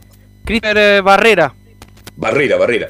Ese va por derecha, ¿eh? es lateral derecho. El que va por izquierda es, es Joao Ortiz. Ortiz, tiene toda la razón, Barrera, sí, sí. Es Barrera que va por derecha y tiene condiciones. A mí me gusta jugar a Melipilla, un equipo que sale, que sale a proponer, que sale a buscar, que lucha todos los balones, que contragolpea muy bien, que tiene jugadores muy rápidos. Y bueno, fue un buen resultado. Al final terminó expulsado Vidangosi, no sé cuál sido el diálogo con el señor Rojas. Pero ahora habrá que esperar por Felipe lo que viene para la U el próximo fin de semana, que va a ser nada más y nada menos que con el equipo de Martín Palermo allá en Curicó. Sí, va a ser un duelo bastante importante y para la U, si lo llega a ganar, ahí sumar eh, más, eh, en este caso, un envión anímico para el cuadro universitario. Pero ¿qué le parece si pasamos a escuchar las declaraciones del eh, jugador Marcelo Cañete que habló en breve saliendo del CDA? Bien, bien, bien, todo bien. Eh, feliz, feliz, súper feliz. Eh, bueno, de a poco ir buscando eh, el ritmo de competencia. Eh, la verdad que contento por cómo jugó cómo jugó el equipo, hemos mejorado bastante. Eh, tenemos mucho que corregir todavía, más, sobre todo eh, tres cuartos para adelante, eh, tratar de, de terminar mejor la jugada, ser más, más determinante y, bueno, nada, pero feliz, eh, creo que, que la victoria da confianza y nada, tenemos que seguir por ese camino. La, la emoción le juega en contra y se apura, pero, pero bueno, esta vez ahora vamos a ir de menos a más, entrando en el segundo tiempo, buscando ritmo, eh, sintiéndome cada vez mejor y, dar paso firme y no, no paso en falso. Así que, esa es un poco la idea y, bueno, ahora nos toca jugar de visitante, así que eh, iremos a buscar ya pensando en ese partido, iremos a buscar los tres puntos. Sí, quise, quise asegurar, quise asegurar, eh, quise asegurar la, jugada, pero no, la verdad que no, no pude calzarla bien, eh, como es, tenía el panorama del arco, el segundo palo que estaba solo y giré mucho el pie y bueno, se me resbaló y la verdad que no la pude calzar bien y, y lamentablemente no pude hacer el gol, pero, pero bueno, lo más importante es que, que el equipo ganó y lo hizo bien. ¿Qué se le el auto? Dale, de nada. Ahí estaba Bueno, la declaración. esa fue la gran jugada, Leonardo, de, de Contreras, porque hace una diagonal muy bien, se va hacia adentro, sale hacia afuera, busca línea de fondo, hace lo correcto, ¿ah? Y ahí se lo perdió Cañete, que yo creo que con todo lo que jugó ayer, porque está volviendo, indudablemente que es mucho más que Brando Cortés, definitivamente. Absolutamente, sí, Brandon Cortés, de verdad, yo esperaba, porque ha tenido buenos partidos Brandon, Sí, no- tamp- tampoco sí, es que sí. uno lo, lo- lo quiera No. matar, como se dice en la jerga, pero eh, en este partido, en esta pasada estuvo muy bajo, de hecho recordemos que en la misma Copa Chile lo destacamos bastante por el buen juego que tenía, por el dinamismo, porque se movía ahí en el medio campo, pero en este partido estuvo bajo, estuvo muy desaparecido del medio campo Brandon Cortés, entra Cañete, algo más de ritmo le da, obviamente como él Sí. mismo decía, estaba en rodaje, perdió algunas pelotas, eh, eh, recibió otras también que eran melones derechamente y, y no había mucho que hacer. Pero yo creo que por aquí, con, con lo que se vio ayer en el segundo tiempo, insisto, salvo la inclusión de Simón Contreras, es la oncena titular de la Universidad de Chile con la que debería jugar con Curicó, con la que debería jugar con Ñublense, con la que debería jugar con la Católica y así por los siglos de los siglos porque no hay más de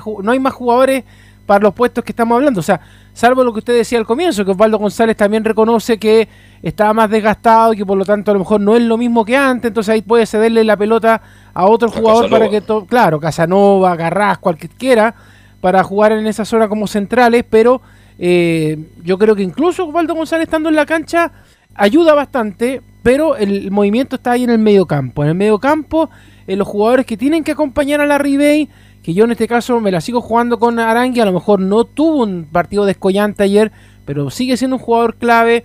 Franco Lobos, que también lo hizo muy bien. Ahora, ahora se ordenó un poquito más porque Franco Lobos también un poquito sobreactuaba. Se lo dijimos hace algunas semanas a él que tenía que ser un poco más tranquilo, no ser tan blandito cuando le meten pierna, que siga jugando, que se pare, que no haga tanto show. Entonces aprendió. Entonces ahí yo creo que con esta oncena, Carlos, está un poquito más consolidada. Quizás si usted quiere hacer un cambio, por ejemplo, y lo hemos hablado ya varias veces, a Nahuel Luján, que Nahuel Luján no está para jugar 90 minutos, pero si juega, no sé, 60, 30, 45, lo hace y lo hace bien. Así que tampoco se le puede exigir más que eso. Y también ayudaría bastante en el juego de la U cuando usted quiere eh, refrescar la cancha, como se dice. Pero, Exacto. pero en general, con lo que tiene la U, con lo que mostró ayer, dentro de todo, yo la veo bien. Sí, bueno, está mejorada, ha mejorado un poquito, pero bueno, con todo respeto se lo digo a los hinchas de la Universidad de Chile, más allá de soñar, que uno quiere que el equipo la U ande bien, que brinde espectáculo, pero a nadie le gusta cómo juega la U, pero vamos a ver. A veces es importante ganar más que jugar bien. Y anoche la, U de Chile aprovechó los momentos con la RB, que es insuperable en, en el área, y logró un triunfo importante para tomar confianza, porque cuando se agarra confianza en cualquier actividad de la vida y en el fútbol en particular, por Dios que sirve. Y eso le puede dar a la U otra fisonomía futbolística y vamos a ver qué pasa en los próximos partidos. Don Felipe, ¿algo más, don Felipe Holguín? Así es, Carlos Alberto, para cerrar ya el informe del día de hoy de la Universidad de Chile, eh, la U hizo una, una oferta con mm, un préstamo eh, con opción de compra sobre Lucas Pacerini. De hecho, está Colo Colo también que entra a la pelea eh, para, para este atacante, de hecho, que juega en el Cruz Azul. Recordemos que el jugador tiene los papeles avanzados para nacionalizarse chileno. Y con lo y bueno y con la inminente partida también de Luis Enrique del Pinomago, que podría irse a la lepra, ya liberaría un cupo de extranjero, por ende también eh, ahí tendría la Universidad de Chile eh, un buen refuerzo en este caso en el ataque, porque ya que no tiene a Ángelo Enríquez y necesita urgente también otro delantero que pueda suplir eh, al Bati Larribey en este caso. Podría ser bastante interesante esta lucha contra eh, esta pelea que van a tener en sí para obtener los servicios de este jugador Lucas Pacerini que milita en el fútbol mexicano. Pero ese jugador no Eh, creo mi- que... Sí. A ver, Camilo, yo te voy a hacer una pregunta. Nosotros, el primer partido que hubo salir en Chile estábamos juntos y lo vimos siempre, ¿no? Sí, sí, sí. Siempre. ¿Cómo le gritaba la Palest- la, la Barre Palestino a Pacerini? No me acuerdo, de verdad que no me acuerdo. Sí, ¿Ah? le gritaban eh, Paquetini. Así le Pa' que- gritaban. en vez de decirle Pacerini, pero, oye, Leonardo, toda la tribuna bajo marquesina de la cisterna, y se acercaba a los dirigentes. Y me decían, Carlos, ¿qué te parece, Paquetini? Y cuando se equivocaba, la gente reía. Pero, pero después fue mejorando, igual. Después fue mejorando, es que a eso voy, Leonardo, fue mejorando, tiene mucha fuerza, mucha potencia, en jugador que le gusta el gol, y después saltó al fútbol mexicano, y ahora imagínense, la U y Colo Colo se lo están peleando para tenerlo en el ataque. Son las vueltas de la vida, ¿no? Pero el interrogante si es para la U, no sé si es la posi- posición prioritaria, porque ahí tiene, ya tiene justamente a Joaquín Larribey, entonces... Claro. Buena pregunta, sí. Es buen interrogante porque las características son muy similares, son dos jugadores de área, ¿ah? De área. de área, área. Entonces vamos a ver, Pacerini, aunque perdió un partido muy importante, Pacerini en la, en la vida personal, pero ahí no lo vamos a entrar en detalle nosotros. Pero imagínese Pacerini en Colo Colo Lau, las vueltas de la vida. ¿eh? Bien, Felipe, un agrado escucharte y que tenga muy buenas tardes. Muy buenas tardes, don Carlos. Nicolás Gatica, vamos con Colo Colo. Nicolás. No anda por ahí. Bueno, mientras llega el Sí, Nico, ¿qué le parece. ¿Qué Ahí está? Nico. Ahí- Ah, ahí llegó, Nico, que está almorzando hasta ahora. No, está bien, pues. ¿ah? Hay que alimentarse hasta ahora, pues. Hace hambre. Me imagino. Hay mucha actividad hay en San Isidro. en el equipo de, Claro. de Colo Colo, eh, justamente Muchas. partiendo por lo de que decía justamente, eh, haciendo el enlace con Felipe Elguín, pues Colo Colo se pelea justamente a este delantero ex destino, Lucas Pacerini, cuyo pase, Pacerini justamente pertenece al Cruz Azul mexicano, estuvo a préstamo seis meses en el Necaxa y seis meses en San Luis. Atlético San Luis y por supuesto el cuadro mexicano, el cuadro azul que recordemos fue campeón después de prácticamente 20 años que no era ya campeón en México, así que bueno, hay que ver cuál es la situación contractual de él, pero el representante de este delantero, por supuesto, aseguró que sí hay contactos tanto de Colo Colo como también de otros equipos, en este caso la U. Así que ya en ese sentido ya hay un nombre que podría llegar a Colo Colo, pero claro, hay que ver ahí qué pasa con la situación entre él y Cruz Azul y también qué oferta es mejor, la de Universidad de Chile o la de Colo Colo. También está haciendo estos trámites de la nacionalización y ese es otro tema también importante a analizar. Ya, Colo Colo busca un centro delantero entonces y usted dice que Colo Colo va a jugar su ficha por Pacerini. Claro, esa va a ser como la opción A, el plan A. Después hay que ver, si no, si llega a fracasar, hay que ver qué, qué jugador tendrá en mente, pero por el momento, claro, él sería una de las opciones de, de Colo Colo. El otro nombre que se había mencionado el día lunes. Pero, eh, el perdón, argentino Nico, pero el Búfalo. ¿Sí? Pero dijo Pero que el no. Búfalo sería eh, préstamo, Quintero. ¿no? El Búfalo iría a préstamo porque parece que va a dejar Colo Colo pronto el centro delantero de Colo Colo. Eso está, en, eso está en, en digamos, de parte de la dirigencia y todo eso, porque el representante de Parragués ayer dijo que no es tal esa oferta, que, que por el momento Ya. él va a seguir en el equipo de, de Colo Colo, que no habría ningún eh, interés de Wander, que ese es el equipo que se dijo que podía llegar. Por el momento no, solamente sería rumor lo de Parragués. Nico, y apareció también el nombre de Marcelo Moreno Martins también como probable delantero para Colo Colo. Sí, bueno, pero alcanzamos a escuchar algo delante, una, una colita de la conferencia de Morón y también de Edmundo Bear y se dijo que no. Moreno Martín no era ninguna opción. De hecho, el propio técnico Quintero, como decimos, pues Quintero ya habría desechado a Maxi Cuadra, lo mismo que Marcelo Moreno Martín, porque claro, me parece que la cifra es inalcanzable de pagar por Colo Colo y cualquier equipo chileno en el caso del delantero boliviano. Sí. Vamos a ver qué pasa con Colo Colo. Por ahora Moral está rindiendo, así que puede estar tranquilo Quintero. Pero me gustaría preguntarle a Quintero, ¿estará de acuerdo con la partida de Martín Rodríguez y Nicolás Catica? Claro, eso es lo que hay que ver porque obviamente es inesperado. en el sentido que Colo Colo está solamente poniendo sus fichas en, cerrar el acuerdo con Nicolás Blandi, que Blandi ya definitivamente cerrara su, estadía en Colo Colo, que, que quedara libre, que se fuera del equipo algo y por supuesto recordemos que lo más, cer- lo más probable es que vaya a ser eh, jugador de Unión de Santa Fe, compañero ahí de Peña y Lillo, otro jugador chileno que está en el fútbol argentino, ahí podría ser compañero Blandi, pero claro, estaban concentrados en eso y esto de Martín Rodríguez por supuesto que surgió eh, de manera sorpresiva, así que no sé si estaba tan preparado el técnico Gustavo Quinto, habría que esperar que ver su palabra, aunque de momento, claro, obviamente está eh, Martín Rodríguez como primera opción de ser titular el día sábado frente a Audax Italiano. De hecho, bueno, si es que se va, sería su último partido justamente ante el cuadro itálico el fin de semana. Pero claramente no debe estar contento porque eh, con que aparezca este rumor, porque si ya está encontrando el equipo, eh, perdería una variante ahí en esa zona, zona ofensiva. Y jugador importante, Camilo. Martín Rodríguez, jugador distinto, diferente, técnicamente muy dotado, muy rápido, tiene buen cambio de ritmo, un jugador interesantísimo. Entonces yo creo, conociendo, yo no conozco a Quintero, ustedes tampoco, pero uno lo da habitualmente, lo que comenta a través cuando lo entrevistan por la radio y la televisión, él quiere tener un mejor plantel, porque Quintero lo que quiere es competir, ser campeón este año y volver a una Copa Libertadores, una Copa Sudamericana. Y si se le van jugadores como Martín, no creo que esté muy de acuerdo el técnico de Colo Colo. Pero en fin, vamos a ver, vamos a estar atentos ahí si se va o no al fútbol turco. Claro, lo numérico es bastante bueno, lo de Martín Rodríguez. El jugador tiene una cláusula de salida muy baja de 200 mil dólares y Colo Colo, por supuesto, no podría retenerlo. Desde lo económico, por supuesto, es una oferta prácticamente rechazable para Rodríguez. Y como dijo Morón hace un rato atrás, el gerente deportivo, claro, depende del jugador. A lo mejor Colo Colo lo quiere retener, pero si el jugador desea partir, es una buena opción para él. Bueno, Colo Colo no va a hacer nada y además un equipo que pague sobre 200 mil dólares de cláusula, incluso hasta un equipo mexicano o brasileño perfectamente podría pagarlo. Así que no, no, hay, forma de retenerlo el jugador así lo desea, Martín Rodríguez en este caso. Él decide su futuro. ¿Se queda en Colo Colo o se va a Turquía? ¿Algo más de Colo Colo, Nicolás Gatica? Sí, vamos a escuchar una, una sola, un solo audio de Gabriel Costa, el uruguayo peruano, el delantero de Colo Colo, sobre lo que tiene que ver con el partido de este fin de semana. Frente a Audax Italiano, dice la número 4 Costa, enfrentaremos a un Audax, a un Audax que está peleando el campeonato. De, Católica atrás. Ahora ya, ya empezamos la semana a preparar el partido del fin de semana, que es como decir, vamos a enfrentar a uno de los equipos que, que están peleando el campeonato. Un equipo muy, muy bien organizado, con muy buenos jugadores, eh, una idea, con una idea buena de juego.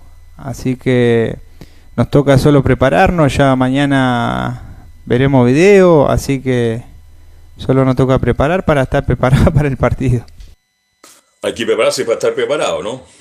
Claro, ese juego de, palabras de Costa del mismo, el propio Gabriel Costa se rió. Un detalle sobre lo último, que esa conferencia de prensa de Gabriel Costa estuvo bastante cortada, porque hubo varios colegas que ingresaron a, hablar justamente porque lo más que en virtual y se cayeron. Por ejemplo, la niña que estaba a cargo de la, jefa de prensa estaba a cargo, claro, dijo eh, de radio tanto, ya, no, vamos a la siguiente, de Radio Tanto, no, la siguiente. Después hubo alguien incluso de, un canal de TNT Sport, digámoslo, eh, tampoco pudo entrar, se escuchaba muy bajito, entonces tuvo bastante problema la, conferencia de Gabriel Costa y el mismo jugador como que, que se enredó, es un poco la, anécdota, que pasó ayer en el vestuario, así que... Falla la tecnología, pues. Falla la tecnología, ese Nicolás Tiene que estar Venega ahí, pues, metido. ¿eh? Claro. Recordar que colocó Colo enfrenta a el chico Venega, ¿eh?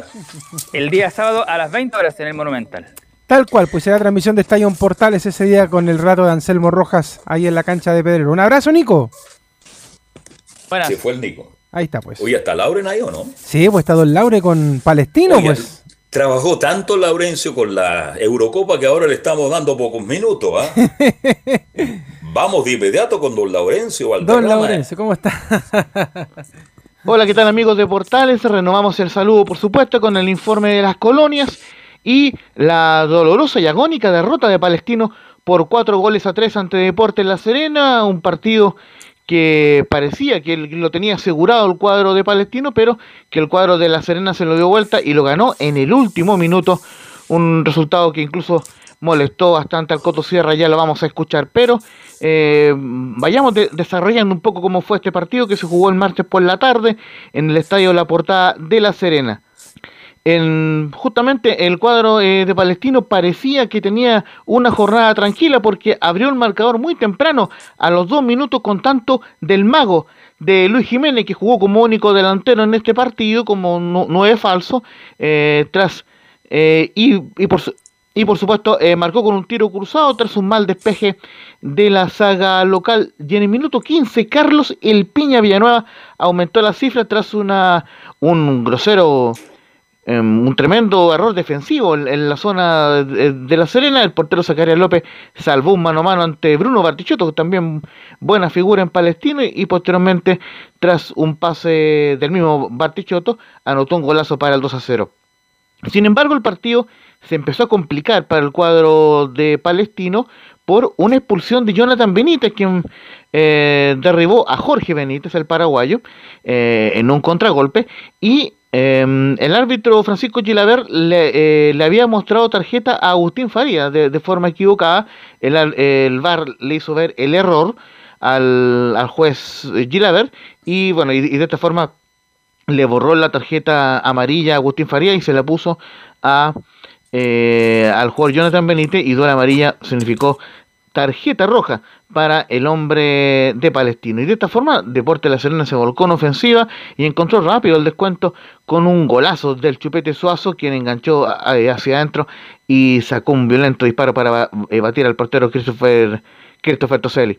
Pero eh, Palestino se fue al descanso en ventaja de 3 a 1, gracias a un gol, a un segundo gol del Piña Villanueva, tras un rebote y una buena jugada del Misa Dávila. Parecía, insistimos, jornada tranquila para Palestino, pero el cuadro de La Serena dio vuelta el 3 a 1 en el segundo tiempo, con una enorme actuación del Chupete Suazo, que incluso estuvo cerca de marcar un nuevo gol, pero Toselli estuvo espectacular en la reacción y posteriormente eh, eh, dio un pase gol para Jorge Benítez, quien anotó a los 49 el 2 a 3. Eh. y posteriormente en, La Serena ingresó Richard Paredes, quien, quien fue jugador de Palestino en su momento, y marcó el, gol, el empate con golpe de cabeza a los 76 y luego, eh, en el minuto, en el, ya en los descuentos, en el minuto 90 eh, más uno, aprovechó una buena jugada colectiva entre el Chupete, entre Rómulo Sanré y un pase de Matías Fernández para marcar el 4 a 3 final. Así que dolorosa eh, derrota para el cuadro de Palestino en el último minuto y por eso tuvo una fuerte autocrítica el técnico de Palestino, el técnico José Luis Coto Sierra, y le vamos a escuchar a continuación en Estadio en Portales. Y justamente la primera que vamos a escuchar dice que no tenemos excusas para lo que pasó, defendimos mal. No, yo creo que no tenemos excusa para lo que pasó. Creo que independiente de la expulsión de Jonathan, ganábamos por dos goles de diferencia gran parte del, primer tiempo y los primeros minutos del segundo. Y yo creo que no tenemos, no tenemos una excusa para, para lo que pasó. Me parece que defendimos mal, donde había que ser agresivo, ¿no es cierto?, en el mano a mano, en los duelos, y bueno, al final nos terminó pasando la cuenta eso y, le dimos la chance a que Cerera pudiera revertir el partido. Y justamente en la conferencia de prensa le consultamos al Coto Sierra eh, si es que al menos rescata algo positivo en cuanto a, que marcó tres goles en, este partido y que y la importancia de poder corregir eh, en, lo defensivo ante Wanderers, pero dice eh, también con mucha molestia que todo lo positivo es secundario al lado de lo que pasó. No, repito lo mismo, yo creo que no tenemos, hemos dejado escapar un partido que lo teníamos ganado, independiente de, la expulsión de Jonathan y en ese sentido todas las cosas que ustedes puedan analizar positivamente creo que son secundarias al lado de lo que pasó. Entonces, eh, no me parece que, eso puede ser un premio consuelo, porque sería muy pobre por, de nuestra parte eh, que eso fuera un premio consuelo para lo que pasó. No me parece que en definitiva hemos dejado escapar el partido, es responsabilidad nuestra, yo el primero y en ese aspecto obviamente que no nos gusta lo que ha pasado. Bueno, muchachos, con esto en la tabla de posiciones del campeonato nacional, eh, Palestino quedó en un complicado decimocuarto lugar con 11 puntos. Recordemos que, ya tuvo su fecha libre, así que, eh, bueno, el cuadro eh, de Palestino está en una complicada posición, mientras que, como les decía, decimocuarto con 11 puntos. Mientras que Deporte La Serena subió a un expectante cuarto lugar con 18 puntos y en zona de clasificación a copas internacionales. Muy bien por el cuadro Granate. Eh, y por cierto, la próxima fecha, Palestino tiene que recibir a Santiago Wanderers el día domingo 25 a las 3 de la tarde en el Estadio Municipal de la Cisterna. Es una obligación para Palestino vencer al actual colista del torneo, más allá que el decano cuente con un nuevo técnico como es Emiliano Astorga. Un, fuerte abrazo muchachos y ya nos veremos en la semana con los otros equipos de Colonia. Un fuerte abrazo y que, y que tengan una muy buena jornada. Igualmente para ti, Laurencio, muy gentil, muy amado, muy completo el informe en partidazo ayer entre Serena y Palestina. Bien, nos vamos, Leonardo. Ya Nos son vamos. las 3 de la tarde. Estamos Sí, pues. pasaditos, ¿no? Sí, bueno, juntamos a las Bien. 6 para hacer el duelo de Palmeiras y la Católica ahí con el equipo de Estadio Portales, Carlos. Ok, Leonardo, gracias, buenas tardes. Gracias, Camilo, buenas tardes. Chao, buenas tardes, Carlos. Chao, buenas tardes. Mañana a las una y media volvemos a hacer Estadio Portales, pero en un rato más estamos con Católica Palmeira por Copa Libertadores de América. Gracias, buenas tardes, hasta mañana. Fueron 90 minutos con toda la información deportiva. Vivimos el deporte con la pasión de los que saben. Estadio en Portales fue una presentación de Ahumada Comercial y Compañía Limitada. Expertos en termolaminados decorativos de alta presión.